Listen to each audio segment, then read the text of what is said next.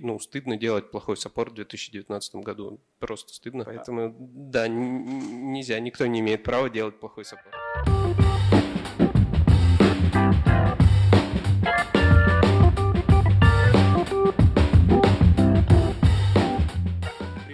Зовут Кирилл, и это подкаст Юздеска «Оставайтесь на линии». Мы разговариваем обо всем, что связано с клиентским сервисом.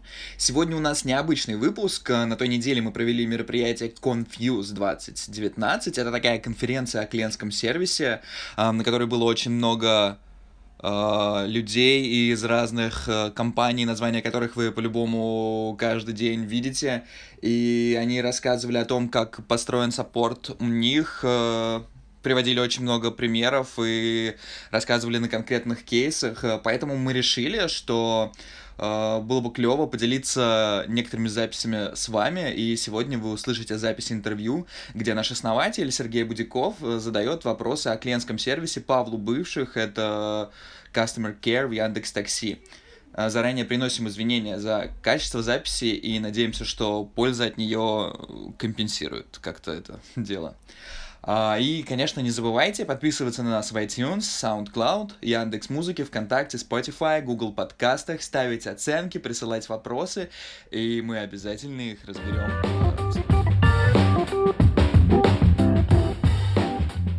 Что должен был быть э, хедлайнером на нашем прошлом мероприятии, вот, но все-таки мы его достали, вытащили, вот, и он здесь. А у меня вопрос номер один к аудитории. Кто когда-нибудь пользовался Яндекс Такси? А, да, э, наверное, это самый используемый... Вопросов много будет. Самый используемый сервис в целом а, присутствующий здесь. А, но к тебе у меня немножко другой вопрос. Расскажи про свой бэкграунд. Как ты вообще попал в поддержку и как ты попал потом в поддержку Яндекса? Я очень давно работаю в поддержке. Я пришел в Яндекс в 2004 году. Пришел как обычный саппорт Яндекс Почты. И был такой хостинг легендарный в свое время, Народ.ру. Может быть, у многих миллениалов там были первые сайты свои.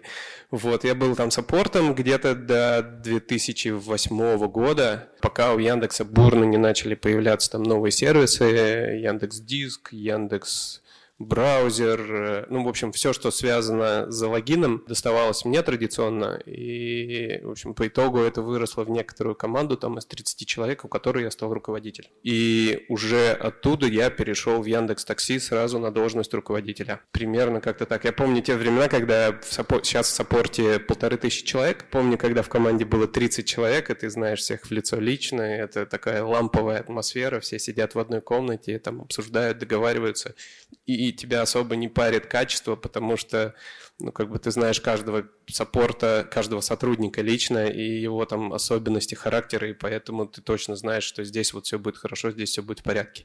Просто надо сделать так, чтобы мы там быстро вовремя отвечали.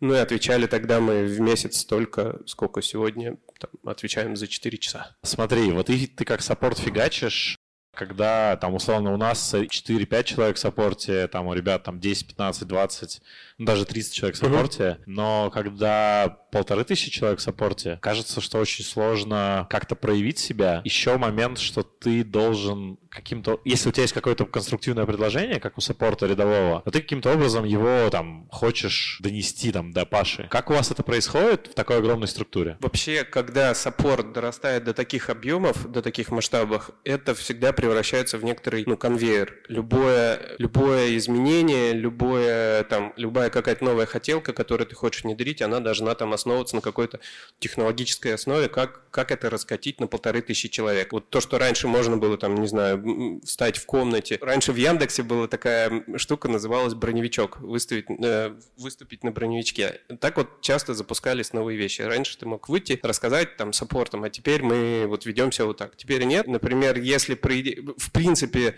как бы горизонтальные связи остались, любой саппорт из, там, из любой точки страны надомник может легко там найти меня там в WhatsApp, в Телеграме и поговорить со мной, но все-таки технологические штуки там мы сделали, у нас есть бот в мессенджере, можно прийти в этого бота, э, он задаст несколько уточняющих вопросов, чтобы классифицировать, систематизировать идею, дальше это прилетает в виде письма в руководителя, и он либо окает, и это сразу автоматом заводит таск, либо не окает, и тогда это выходит там на второй круг обсуждений каких-то. Ну, примерно как-то так устроено. Круто. Очень много вообще вещей через ботов, э, через всякие там вот такие автоматизации делаем. Вот смотри, как раз следующий вопрос автоматизация. Полторы тысячи человек, какой процент они закрывают, и какой процент э, закрывает автоматизация, угу. и какие может быть, вещи, связанные там с автоназначением или подобными внутренними бэкэнд-процессами у вас автоматизация закрывает? Да, у нас откручивается email внутри в саппорте и уже достаточно давно. И вот смотрите, как устроено. У нас есть две линии поддержки, первая и вторая, а ответы дают три линии поддержки. То есть есть грубо говоря, первая линия, она полностью автоматическая, вторая линия – это на самом деле первая человеческая линия, и третья линия – это такой хард, прям уже полноценный. На первой линии ответ дает полностью машинное обучение. Доля сейчас в среднем по отделу, по-моему, 35-40%, но в разных тематиках по-разному. Например, в что-то серьезное mail пока не влезает – там в какой-то стандартный отзыв там в машине пахло, он почти полностью разбирается email, email дальше отправит в контроль качества машины, но весь цикл сделает сам. На второй линии, которая типа первая человеческая, там сидят ребята, саппорты, которые не могут писать руками. Они просто размечают правильный тикет и выбирают какой-то шаблон из списка, чтобы ответить шаблоном. Вот этот шаблон, ну там не совсем шаблон, он там персонализированный ответ, но вот этот шаблон, он э, предлагается ML ребятам. То есть, типа, сотрудник заходит в тикет, э, видит пять наиболее вероятных ответов, и ML, следя вот за тем, что выбирает сотрудник, он это запоминает, чтобы дальше в будущем отрабатывать сам. Ну и третья линия, понятно, там только руками, только человеки, вот со всеми теми качествами, которые обсуждали там до этого. Ты вскользь сказал, что типа вы за 4 часа отвечаете столько, сколько было за месяц, да? Да. А как вообще вырос, вырос поток сейчас и какой? Ну, может, ты не можешь, наверное, называть каких-то цифр э, абсолютных, но там я помню, просто... Я помню, я хотел рассказать defect rate. У нас есть такой очень важный показатель. Это на самом деле одна из ключевых метрик и саппорта, и не только саппорта, но и продукта, потому что она зависит и от саппорта, и от продукта. Это пропорция обращений в саппорт на количество поездок в сервисе. В абсолюте мы, конечно же, растем. Мы растем вместе с сервисом. Чем больше поездок у сервиса, тем больше обращений в саппорт. Вот эта пропорция, она даже чуть-чуть падает, хотя падает достаточно медленно, она у нас там исторически, ну, там, типа, в районе 1% и меньше. Но в абсолюте это там больше, больше 3 миллионов тикетов в месяц, по-моему, сейчас уже почти 4 миллиона тикет, 4 миллиона обращений в месяц, да. Слушай, автоматизация направлена в первую очередь для ускорения? Или у вас какие-то другие есть э, в голове там основные KPI, почему она нужна? Зачем ML? Ну, а, на самом деле, а, а, отгребать огромное количество тикетов, ну, такси, он э, в, вот в части первой линии поддержки, он достаточно стандартный сервис. Там же, это же ведь тикеты, когда вы проехались на машине, вы ставите оценку от 1 до 5. И все, что 1-3, это все приходит в саппорт с любым комментарием. Там, там может быть что угодно написано, там может быть написано одно слово «отстой», и в одном случае э, этот тикет попадет на разбор к человеку, а в другом случае этот тикет попадет э, в ML, потому что тикет в саппорте, он заводится бэкэндом, и бэкэнд обогащает тикет кучей разных данных. Он типа положит туда данные о том, насколько опоздал водитель, насколько он поменял маршрут, там еще что-то, еще что-то, время. И в зависимости от этого вот тикет, в котором написано одно слово «отстой», он может расцениться как там срочное и важное, critical, а может как и обычно. И, конечно же, обычно не хочется разбирать там армии ребят, потому что, блин, сложно очень нанимать. А, слушай, меня Катя просила спросить вопрос. Она как-то ехала в такси и написала в процессе поездки, и до конца поездки ей уже ответили.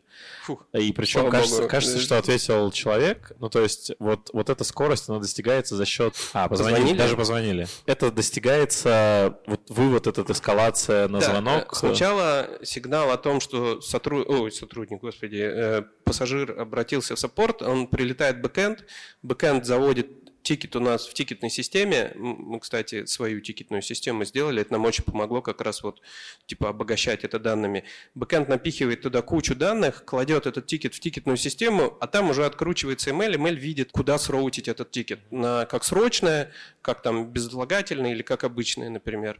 И да, если там реально что-то у Кати было тяжелое, то мы молодцы. Ну, я вообще ожидал, что сейчас будет что-нибудь, типа, не позвонили, там, или позвонил придурок какой-нибудь, или еще там что-нибудь. Нет, тогда пришлось Нет, согласоваться с тобой. Да, Второй вопрос от Кати. Кажется, что вы монополисты на рынке. Зачем такой клевый саппорт строить? Если можно забить. Приятная формулировка ответа. Клевый саппорт. Во-первых, мне не кажется, что мы монополисты. Во-вторых, мы же не только с таксишными сервисами сравниваемся по саппорту. Мы постоянно смотрим вот типа на всех остальных, и, ну, стыдно делать плохой саппорт в 2019 году. Просто стыдно, типа, отвечать там, ставить SLA в сутки или там в несколько часов, когда там тот же Тиньков, например, отвечает моментально. И у них очень это круто сделано. И мое начальство мне постоянно говорит, вот, вот, смотри, как у них, смотри, как у них. Поэтому, да, нельзя, никто не имеет права делать плохой саппорт. Кажется, что мы сейчас поговорили про саппорт для водителей, э, наоборот, для, uh-huh, для клиентов. Как у вас отличается для водителей саппорт? И отличается ли? Отличается. Знаете, водитель, он все-таки, это для него работа. От того, как он понимает программу, как он понимает сервис, как он хорошо в этом разбирается и как хорошо его поддерживает, зависит, принесет ли он вечером домой там какие-то деньги, при, привезет ли киндер. У меня даже был такой случай, как была какая-то встреча с водителем, и он э, рассказал, что он что-то там домой детям не смог привезти, потому что саппорт ему вовремя не ответил. И было супер стыдно просто, хотелось просто провалиться под землю. Водителю не так интересно, знаете, моментальное решение проблемы, как с пользователем, например. Ну, там ему там что-нибудь нагрубил водитель или вещи он забыл. Ему нужно очень быстро вовремя все решить и забыть. Он закроет приложение и больше не вспомнит. Водитель, он значительно требовательный. Он э, как бы общаясь с саппортом, общается вообще с Яндексом в целом и выстраивает отношения такие долговременные. И, конечно же, если мы водителям бы начали раздавать там промокоды и решать там проблемы, им ну, зашло бы не так хорошо, как зашло с пользователями, потому что водитель когда он задает вопросы или там еще что-то, он как бы на перспективу их делает, чтобы потом понимать, как работать. И поэтому, конечно, они присылают очень много хотелок, очень много замечаний, они очень сильно нас критикуют, что круто. И что тяжело, они в ответ Э, ожидают конкретных каких-то планов, они хотят вот услышать, к какому числу мы сделаем вот это, вот это и вот это. Плюс водители – это такая аудитория, который э, любит телефон. Это сложнее, потому что как бы экспертиза телефона у нас послабее. Мы все время, всю исторически, мы всегда делали digital, и в общем-то, один и тот же ответ, одна и та же процедура, которую мы дали письменной, которую дали по телефону, по телефону дает больший customer satisfaction просто потому что те же самые вещи произнесли голосом водителю. Слушай, в голосе, наверное, сильно важнее. Вы очень классную штуку запустили с автопереводом, ну, автопереводом на другие языки. То есть ты, допустим, а, да, пишешь да, да, там на русском, ему да. приходит да. на его языке. Да. Я не буду никого обижать. Как вот эта штука, как мультиязычный саппорт построен, особенно в голосе? Это же, ну, такая сильно сложнее. У нас, э, если речь про другие страны, то... Да, да даже в России же у нас не все разговаривают по-русски. Ну, вообще удивительно, в саппорт ну, звонят на русском и на английском. М-м на языках странах СНГ в российский саппорт не звонят. А пишут? И не пишут. У нас есть международная команда поддержки, она саппортит там команды там Грузия, Армения, ну где мы есть, где мы запустились, Казахстан, но мы супер редко ее запрашиваем на какие-то тикеты из России. Телефонный саппорт, но у нас был большой запрос на иностранные языки, когда шел вот чемпионат мира, и тогда мы прям держали команду, мы тогда взяли чуть-чуть еще аутсорса, потому что нужно было очень быстро, вот, но потом также быстро отказались, потому что мы не любим аутсорс. Мы все пытаемся внутри сделать сами. Я тут буквально пару недель назад э, с удивлением поехал на Яндекс Такси в Сербии, хотя а, Uber точно, не работал да, и да. Bolt не работал, а, а Яндекс работал. Класс. Вот Света, а... руководитель как раз саппорта международного сидит. Там просто кэш везде, и только Яндекс меня довез, я прям кайфанул а у меня не было кэша. Вот. Ты затронул историю с промокодом. Скажи, как это работает механика, потому что кажется, что эти промокоды вы стреляете просто на, на, любой, на любую жалобу промокод. Как это регламентировано ли выдача этих промокодов? Потому что у вас-то их огромный объем, а вот кажется, что у других бизнесов ну, не так все можно легко промокодить? Ну, на самом деле, у нас тоже там по-разному в разных странах. Смотрите, если на верхнем уровне рассказать как руководитель саппорта, то устроено следующим образом. Бюджет на промокоды является частью бюджета саппорта. Вот как бы есть какая-то сумма, которую компания готова потратить на саппорт. Туда входят промокоды. Мы калибруем внутри, ну как бы у нас есть там сложные процедуры, когда мы понимаем, что здесь точно нужно дать промокод, здесь мы там как-то накосячили, а здесь можно каким-то другим способом урегулировать вопрос. Чем вызывается оптимизация? Если саппорт не будет ходить в сервис, не будет ходить в команду и не будет там как-то участвовать в решении каких-то системных проблем, то доля бюджета на промокоды, она будет постоянно расти, и рано или поздно как бы все съест эти промокоды, и мы будем ну, фиговыми ребятами, мы там не оптимизировались. Если саппорт работает хорошо и хорошо сигнализирует, систематизирует ну, там, информацию, сигнализирует ее в сервис, мы там экономим эту часть своего бюджета, и мы такие, о, класс, мы молодцы. Конкретно механику я, конечно, не смогу рассказать, там миллион просто, там инструкция на, на миллион страниц, в каком случае мы даем промокод, там, в каком не То даем. есть автом... Ну, э, часть же, я думаю, что автоматизации выдается. Промокоды не даются полностью роботам. Промокод всегда, выдачу промокода всегда подтверждает человек. Ну, общий принцип такой, если там какой-то косяк наш, если там человек куда-то опоздал или промок под дождем или еще что-нибудь, да, мы даем. Это не отменяет ответственности перевозчика, конечно, ну, там можно дальше там еще с ним разбираться, и мы будем разбираться с ним. Но со своей стороны всегда пытаемся как-то все наладить и дать промокод. Класс. Это не, не то место, где стоит жадничать. Иногда, знаете, промокод там, на 200 рублей обойдется дешевле, чем долгая переписка с пользователем, миллионы извинений, эскалация тикета на вторую, на третью линию, потом еще пост в Фейсбуке где-нибудь. Иногда как бы, не нужно быть здесь жадными и, и вредными. Да, на одном из мероприятий недавно, где участвовал Даня Шулейко, Угу. а, он выдал промокод на Майбахе, и была Мгм. очередь из Майбахов. И это просто эти фо- там было столько фоток, что просто, мне кажется, это Ну, все круто. отбилось. Я Слушай. не ездил ни разу на Майбахе. Попробуй, Пока прикольно.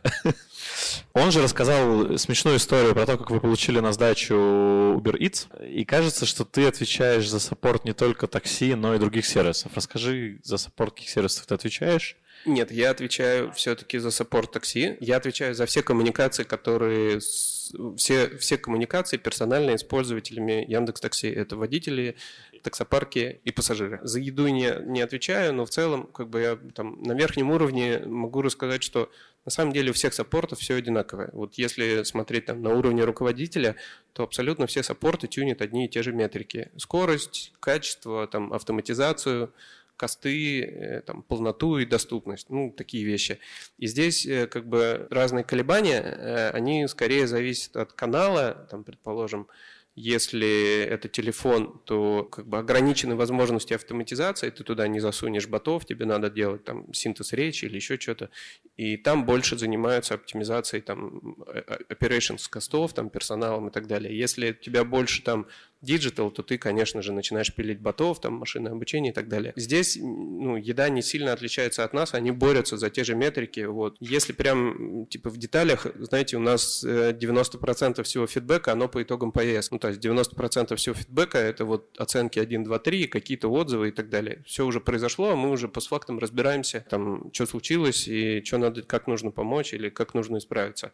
У еды чуть-чуть наоборот, у них э, большая часть фидбэка, оно вот в промежутке между тем, как сделан заказ и как пользователь его получил. Ну, там, там голодные люди, они хотят есть, и они, конечно, торопятся, и поэтому там пишут саппорт. И поэтому там гораздо важнее, например, скоростные SLA. Это не значит, что нам они не, не, важны, но у нас, э, у нас есть разные тематики, Мелька раскладывает тикеты по разным тематикам, и есть тикеты, на которые нужно суперсрочно ответить, а есть тикеты, которые, ну, там, не суперсрочные ответы. Вот у еды, кажется, тикетов, которые требуют не суперсрочный ответ, сильно меньше, чем у нас. У них прям все супер реалтаймово происходит.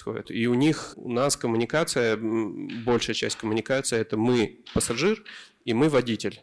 А у них как бы курьер не очень большую часть коммуникации занимает, они больше общаются с партнером, то есть с рестораном по поводу заказа, по поводу того, правильно ли собран заказ, правильно ли там все приготовили и так далее. Вот такую часть. А, а таксопарки у вас тоже в твою зону ответственности? Там да, же... таксопарки в мою зону ответственности входят, но это достаточно небольшой кусок саппорта по сравнению там, с водителями.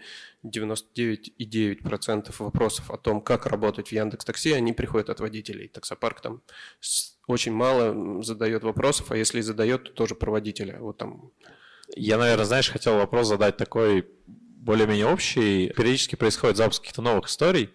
Типа, вот вы запустили B2B, там, не знаю, подключился новый таксопарк, и как у вас внутри происходит коммуникация о запуске новых проектов, как раскатываются знания Мгм, на саппорт, мгм, что вот эта инфа, ну, типа, вот эту инфу теперь нужно сообщать или не нужно там теперь? Вообще в идеальном мире это, конечно, все должно быть в одном месте. Мы когда тикетные системы разные перепробовали, мы там прошлись, там ОТРС у нас был, Zendesk, там еще много. Вот идеального решения такого мы не нашли. Сейчас наша инфраструктура устроена из двух инструментов. Это наша собственная тикетная система, ее там год назад начали, даже не год, два года назад мы ее начали пилить, да, и вот совсем недавно ее раскатили, еще даже полностью на весь саппорт не раскатили. И так называемый внутренний кабинет саппорта, он у нас называется компендиум. Его сделал один из сотрудников саппорта. Вот сам по вечерам его запилил, но сейчас он уже там в масштабах э, там, нормальных делается, там команды большой разработки.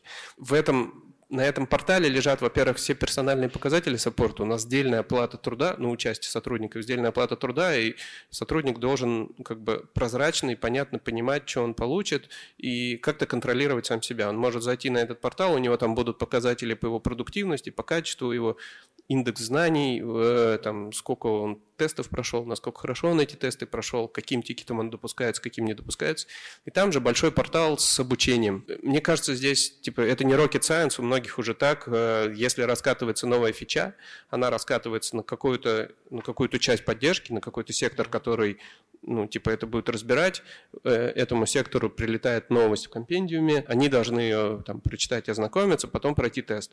Прошел тест успешно, тикеты можешь разбирать. Не прошел тест не прошел тест, тикетом не допускаешься. И у этой команды есть капитан, и головная боль капитана, чтобы эти тикеты были разобраны. Соответственно, он бежит и начинает саппортов там учить, тех, кто не прошел тест, с ними как-то персонально разбираться там и так далее. Кайф. Наверное, завершающий вопрос. Ну, mm-hmm. нет, два у меня вопроса еще. Он такой немножко уже философский. Вот вообще порекомендовал бы ты идти в саппорт людям, которые, ну, собственно, только строят свою карьеру и думают о том, чтобы пойти в саппорт. И какие навыки ты бы отметил как супер важные для того, чтобы вот эта карьера в саппорте с учетом всех новых трендов автоматизации, роботизации, нейросетях, а вообще у тебя, ну, короче, у человека был mm-hmm. успех? Сложилось все. Вообще саппорт классное место, чтобы пойти работать в принципе. Даже не с перспективой там карьеры потом куда-то перейти, а просто в самом саппорте строить карьеру. Ну, я как человек, который 20 лет там уже работает, пытаюсь себя так защитить, что я не, не бездельник и не просто... Э, вот. Э, вообще классно, когда ты не уверен, э, кем ты хочешь заниматься, потому что саппорт, он по сути, он на стыке очень многих направлений бизнеса. Он там, у него много взаимодействия с маркетингом, он при этом много ходит в продукт к PM, он много общается с разработкой, он ставит таски, и часто э, разработка отдает эти таски назад как плохо сформулированные, и в этом процессе ты учишься это делать правильно, тебя очень много взаимодействия с безделом и так далее. Поэтому, если ты не уверен, чем ты хочешь заниматься, ты хочешь быть PM, ты хочешь командовать разработкой, ты хочешь, не знаю, быть менеджером маркетинга или еще что-то, можно начать с саппорта, погрузиться, понять, как все устроено. И, и мало того, вот этот цикл, который ты пройдешь, э, круговорот вот этих э, фидбэков от пользователей и решение этих проблем, ну, как бы это очень сильно тебе поможет в будущем. Поэтому, да, классное место для работы. Какой навык? Ну, здесь то же самое, что и в принципе, в целом, на самом деле для саппорта важны софт-скиллы. На, на, на старте это там неравнодушие, ответственность э, там, и, и так далее. Дальше, если ты технарь, то, конечно, тебе нужен там аналитический склад ума, и потом ты пойдешь куда-нибудь в направлении аналитики. У нас есть ребята, которые выросли из саппорта в аналитике, но сейчас класс появился собственный отдел аналитики.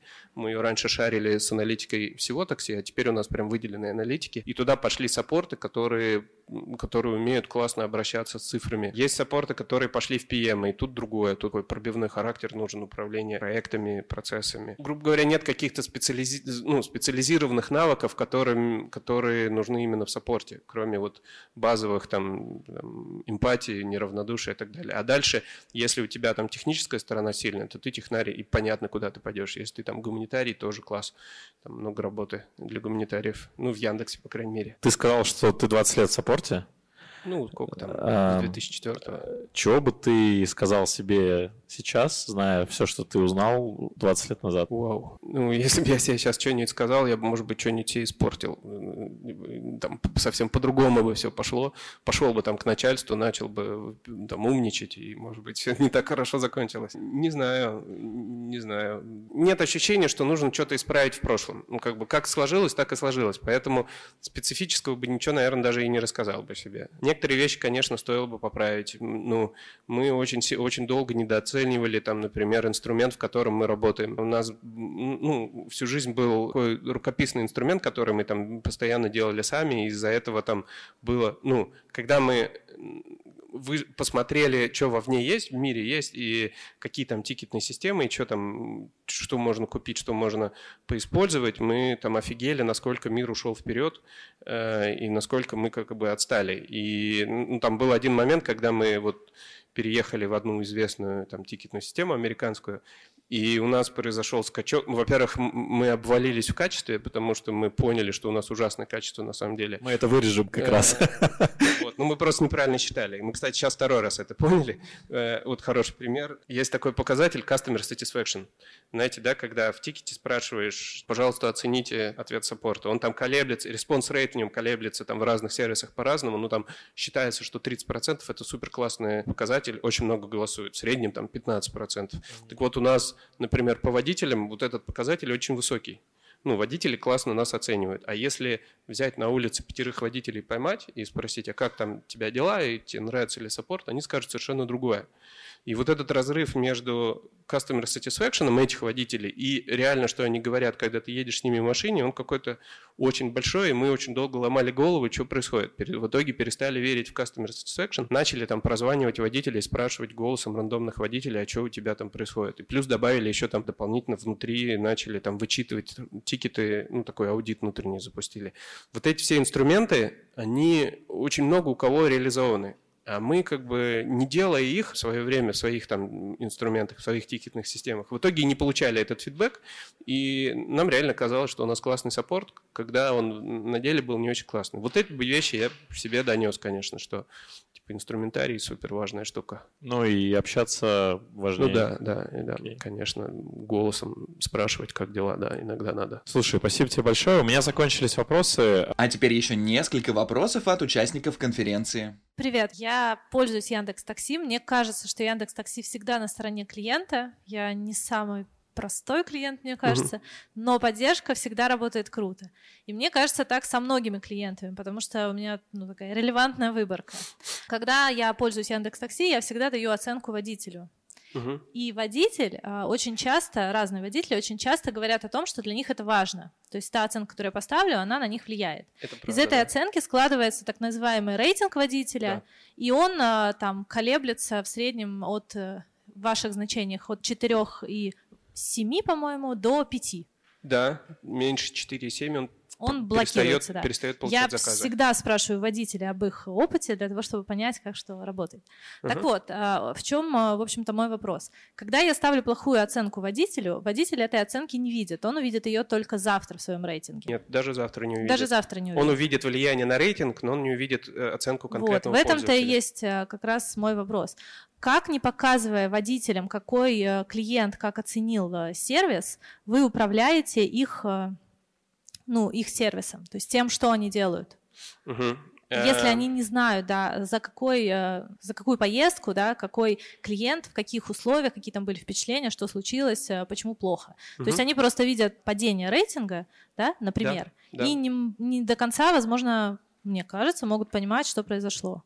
Окей, расскажу. Во-первых, спасибо. спасибо понятно, да, почему мы не показываем оценку. Потому что это в некотором случае, ну, как бы опасно какими-то последствиями. Если там показать водителю конкретную оценку пассажира, то он, не дай бог, выяснится, что пассажир ему звонил, и у него остался номер телефона пассажира, и это может, там, он может позвонить в ответ, сказать, да что ж ты, да все не так, там, и так далее.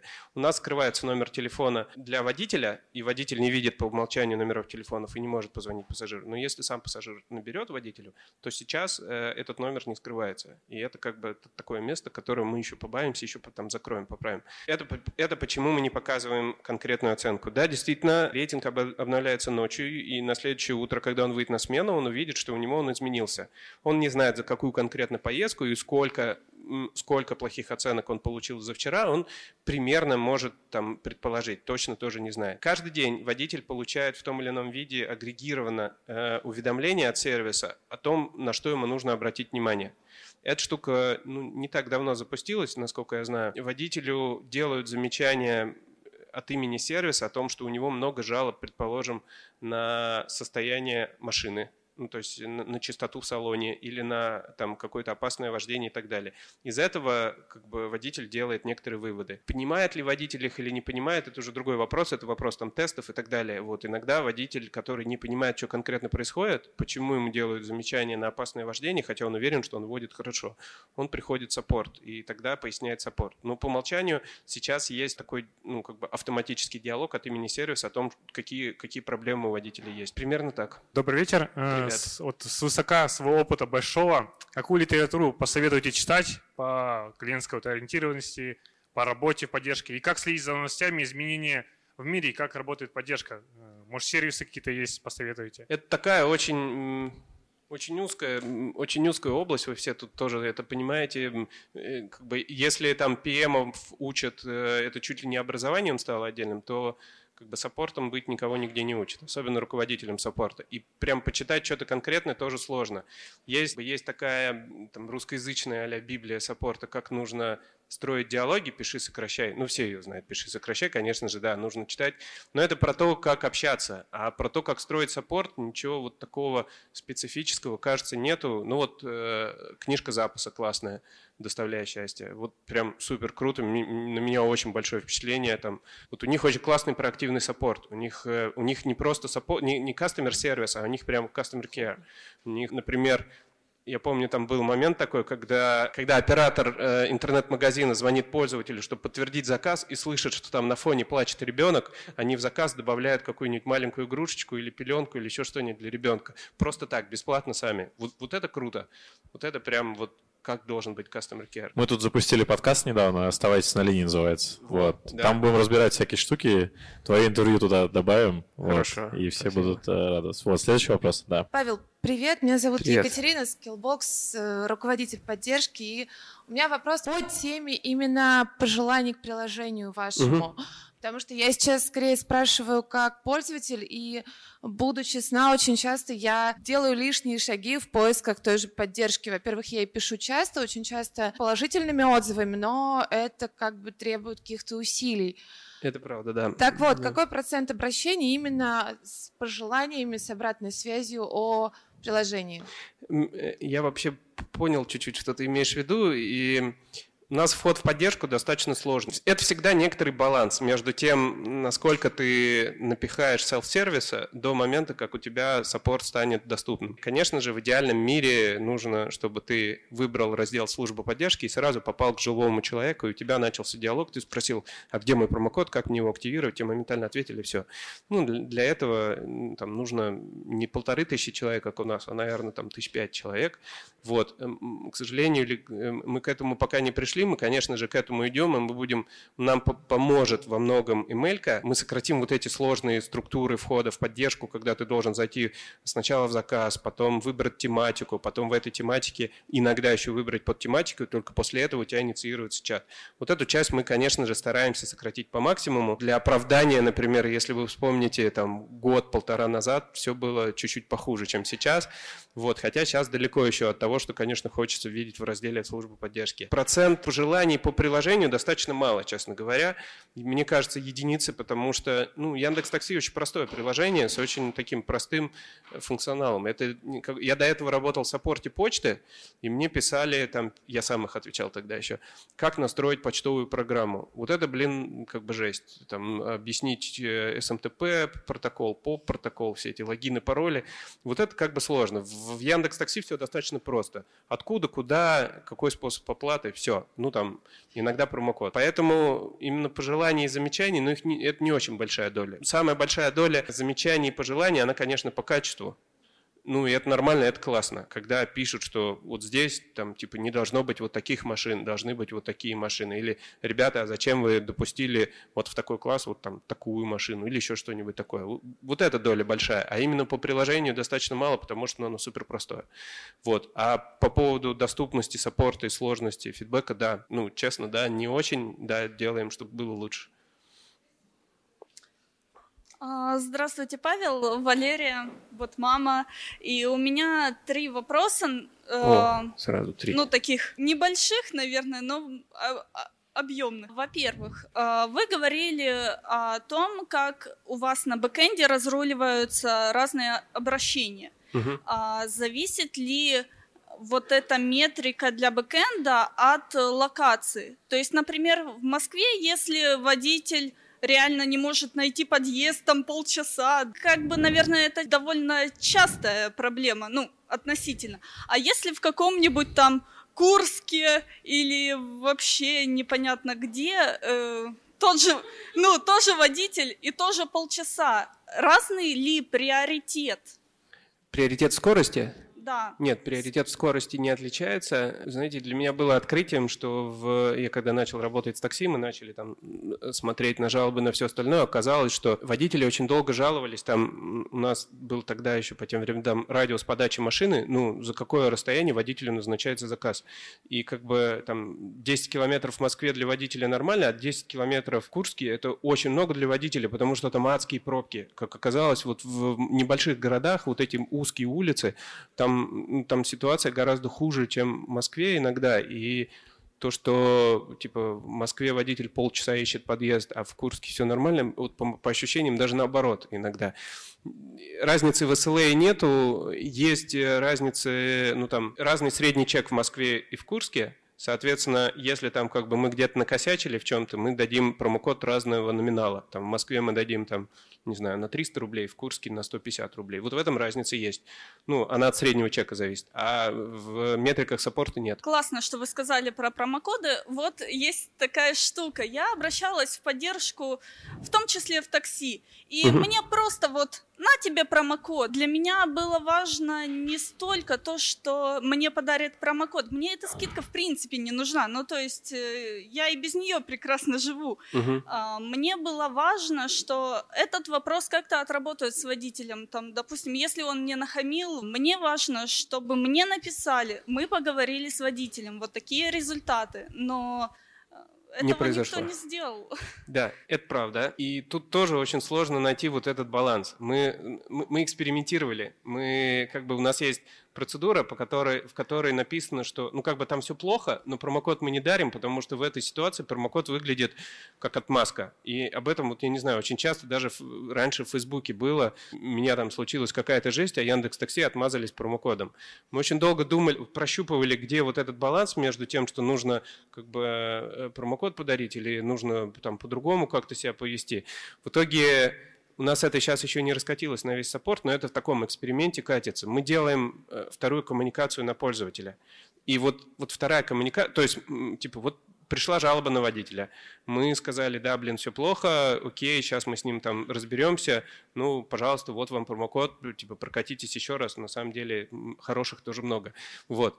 А потом и, и здесь действительно, ну, иногда customer satisfaction плохой. Человеку кажется, что от него отмазались, подарили промокод, и ничего не происходит.